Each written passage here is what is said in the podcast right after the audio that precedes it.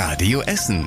Der Tag in fünf Minuten. Am 4. November mit Zoe Tassovali. Schön, dass ihr wieder dabei seid. Fast den ganzen Tag berichten wir schon über eine Verfolgungsjagd im Essener Norden. Was wir wissen, ein Mann wurde von der Polizei angehalten, doch zu einer Kontrolle kam es nie. Er floh und seitdem wird nach ihm gesucht. Die Polizisten hatten die Verfolgung in der Straße Schonneberghöfe eigentlich aufgenommen, kamen dann aber an der Ückerndorfer Straße in Katernberg von der Straße ab und krachten in ein Haus. Der Streifenwagen hat einen Totalschaden. Das Haus hat keinen allzu großen Schaden, heißt es von der Polizei auf Radio Essen Nachfrage. Die Polizei sucht nach einem Mercedes. Sie hat schon einige Hinweise bekommen. Die werden jetzt geprüft. Bahnfahren ist bei uns in Essen richtig teuer. Tatsächlich gehören die Ticketpreise für die Ruhrbahn zu den teuersten in Deutschland. Das hat eine aktuelle Studie des ADAC herausgefunden. Die Ruhrbahn gehört zum Verkehrsverbund Rhein-Ruhr, der die Preise festlegt. Insgesamt schneiden alle Verkehrsverbünde in NRW in der Studie schlecht ab.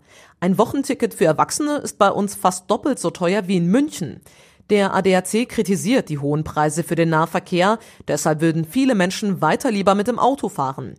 Die große Mehrheit der Radio Essen-Hörer, also rund 95 Prozent, die bei unserer Frühschichtfrage abgestimmt haben, finden die Ticketpreise ebenfalls viel zu teuer. Nicht nur die hohen Ticketpreise machen wütend, sondern auch der aktuelle Handyempfang. Vodafone-Kunden in Kettwig haben da nämlich große Probleme.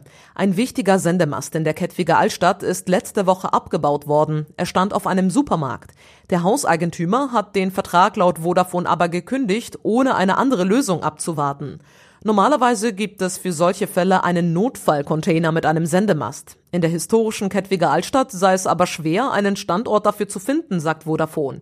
Wie lange das dauert, scheint noch völlig offen. Vodafone bittet seine Kunden, so lange über das Internet zu telefonieren. Das sei in vielen Verträgen kostenlos. Schockmoment heute in Altendorf. Der Lidl-Markt dort musste wegen eines Schwelbrandes geräumt werden. Verletzt wurde glücklicherweise niemand. Es hat hinter dem Supermarkt an der Hedenkammstraße gebrannt, in einer großen Papiercontainerpresse. Die Feuerwehr musste den Container von der Fassade wegziehen und ihn ausräumen, um den Brand vollständig zu löschen.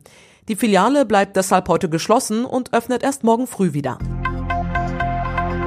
Gute Nachrichten gibt es dagegen aus Steele. Der Weihnachtsmarkt dort hat heute aufgemacht. Er gehört immer zu den ersten Weihnachtsmärkten in Deutschland und ist vermutlich der längste. Insgesamt geht er acht Wochen.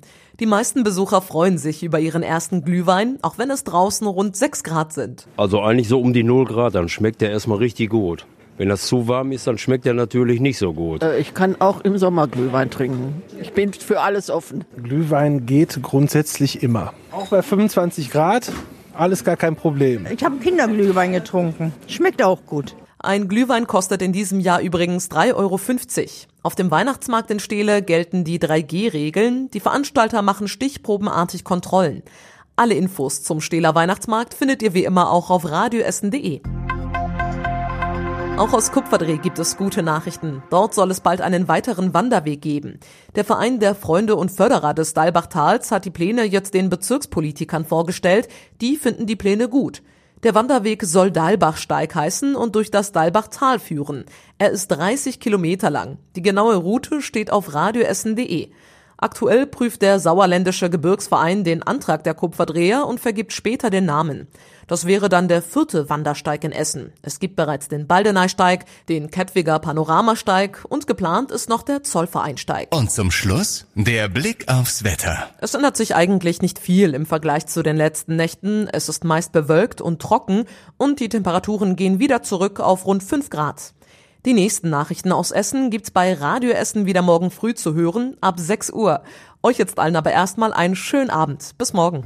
Das war der Tag in fünf Minuten. Diesen und alle weiteren Radio Essen Podcasts findet ihr auf radioessen.de und überall da, wo es Podcasts gibt.